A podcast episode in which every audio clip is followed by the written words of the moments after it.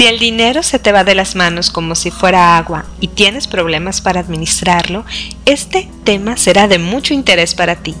Soy Cecil Ramírez, asesora en finanzas internacionales, y hoy te daré varios tips para organizar mejor tus ingresos y gastos.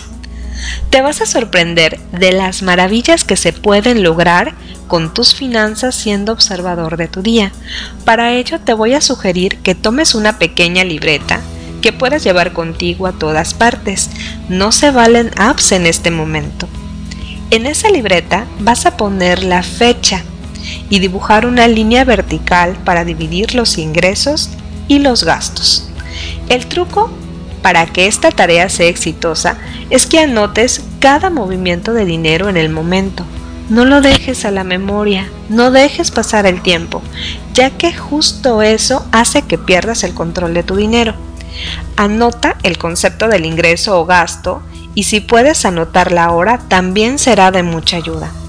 En la noche, cuando tu día esté concluyendo, toma tu libreta y con un marcador verde señala los gastos que fueron realmente necesarios, esos gastos que son indispensables para tu subsistencia, y con rojo los gastos que realmente no eran necesarios, como antojos, gastos derivados por falta de la organización, compras de placer, etc.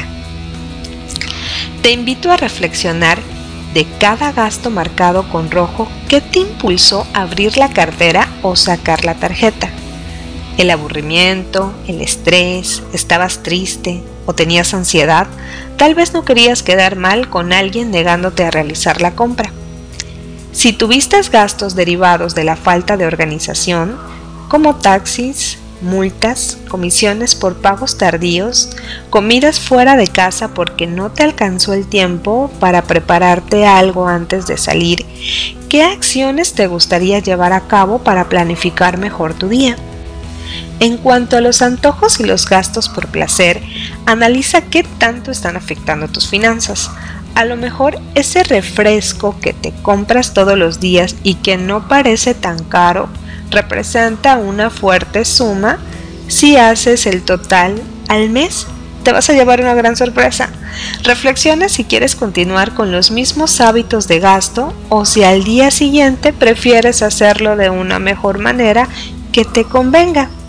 Este es un ejercicio muy poderoso ya que al día siguiente te manejarás con más cuidado y también tendrás mayor cautela cada vez que abras la cartera. En cuanto a los ingresos, también anota los conceptos. Si eres empleado, anotarás el importe de tu sueldo en tu fecha de pago. Si trabajas por tu cuenta o tienes ingresos adicionales, anota diario las cantidades. Si durante el día no hubo entradas, escribe cero, no lo dejes en blanco. También reflexiona qué hiciste para generar el ingreso que anotaste y piensa cómo puedes replicar y mejorar para que cada vez tengas mayores entradas. Si escribiste cero, también piensa qué actividades dejaste de hacer que te llevaron a ese resultado y qué acciones puedes llevar a cabo para que todos los días tengas una cantidad para anotar. Incluso puedes hacer metas diarias para llegar a un objetivo de ingresos mensuales. Eso estaría genial, ¿no te parece?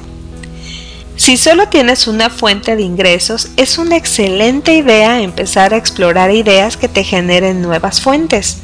Al final del día, escribe el total de tus ingresos y gastos. Esto lo harás todos los días de la semana.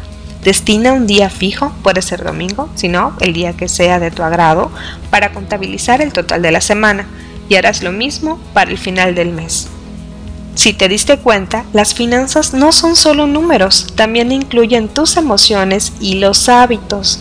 Muchas personas pierden mucho dinero por falta de organización, se duermen tarde y al día siguiente no les alcanza el tiempo para desayunar y tienen que comprar comida fuera.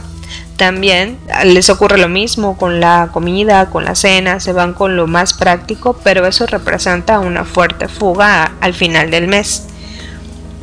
El tiempo es un factor importante a considerar. Generalmente las personas despilfarradoras con el dinero son mal organizadas con su agenda o de plano no cuentan con una y lo confían todo a la memoria y generalmente se les olvida. Te sugiero realizar esta tarea al menos tres meses de manera consecutiva para irte desintoxicando de las fugas de dinero y que sigas el canal ya que te seguiré guiando en la ruta del dinero para que tengas finanzas extraordinarias.